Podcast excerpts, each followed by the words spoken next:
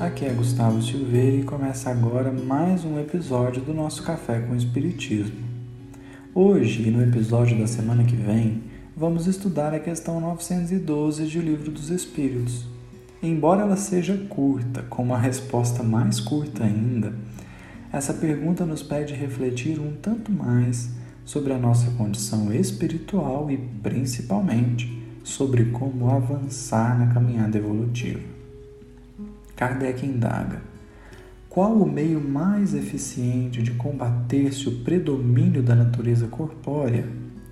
E os espíritos respondem: praticar a abnegação.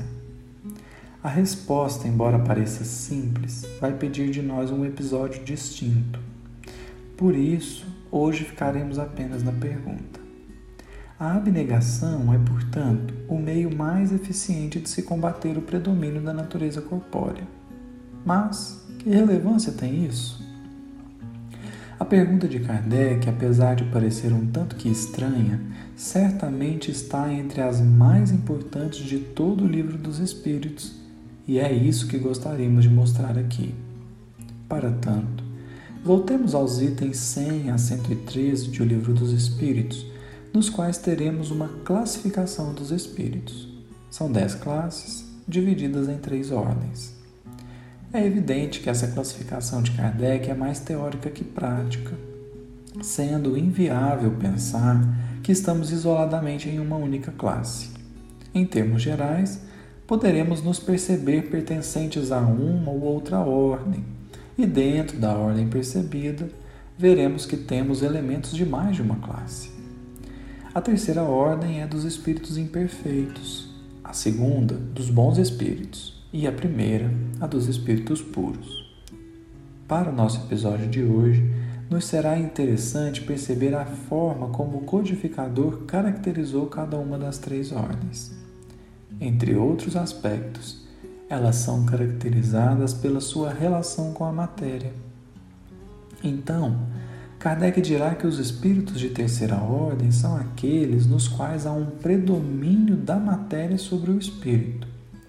E isso tem várias implicações práticas, umas mais nítidas e óbvias, outras mais sutis, só que nem por isso deixam de representar a influência da matéria. Já os espíritos de segunda ordem são caracterizados, entre outros aspectos, pelo predomínio do espírito sobre a matéria. Por conta disso, diz Kardec, eles têm maior propensão ao bem, porque conseguem elevar seu olhar e perceber com mais nitidez a necessidade do amor e da caridade.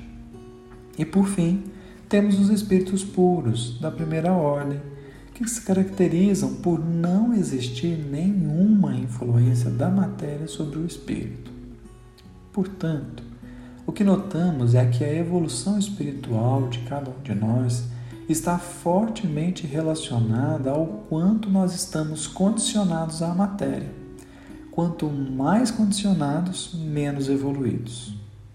Isso pode ser atestado também na questão 11 de O Livro dos Espíritos, onde nos será dito que poderemos ver e compreender nosso Pai quando não mais estivermos obscurecidos pela matéria, o que é equivalente a dizer quando estivermos no estágio de espírito puro.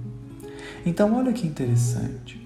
Voltemos à pergunta de Kardec: qual o meio mais eficiente de combater-se o predomínio da natureza corpórea? Em outras palavras, Kardec estaria perguntando: qual o meio mais eficiente de se evoluir espiritualmente? É ou não é uma das perguntas mais importantes do livro? Evolução espiritual é um dos objetivos da encarnação como está dito na questão 132. É por essa razão que a abnegação é tema de suma importância nas nossas vidas e também por isso teremos o próximo episódio só para refletir acerca dessa virtude tão essencial. Um grande abraço a todos e até o próximo episódio do Café com Espiritismo.